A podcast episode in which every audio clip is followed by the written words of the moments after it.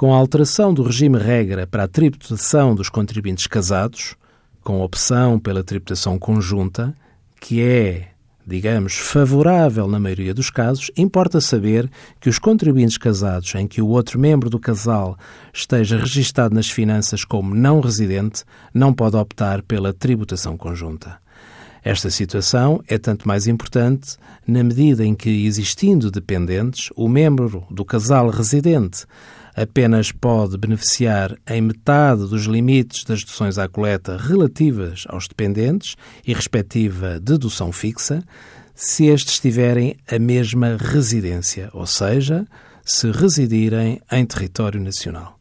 Envie as suas dúvidas para conselhofiscal.tsf.occ.pt.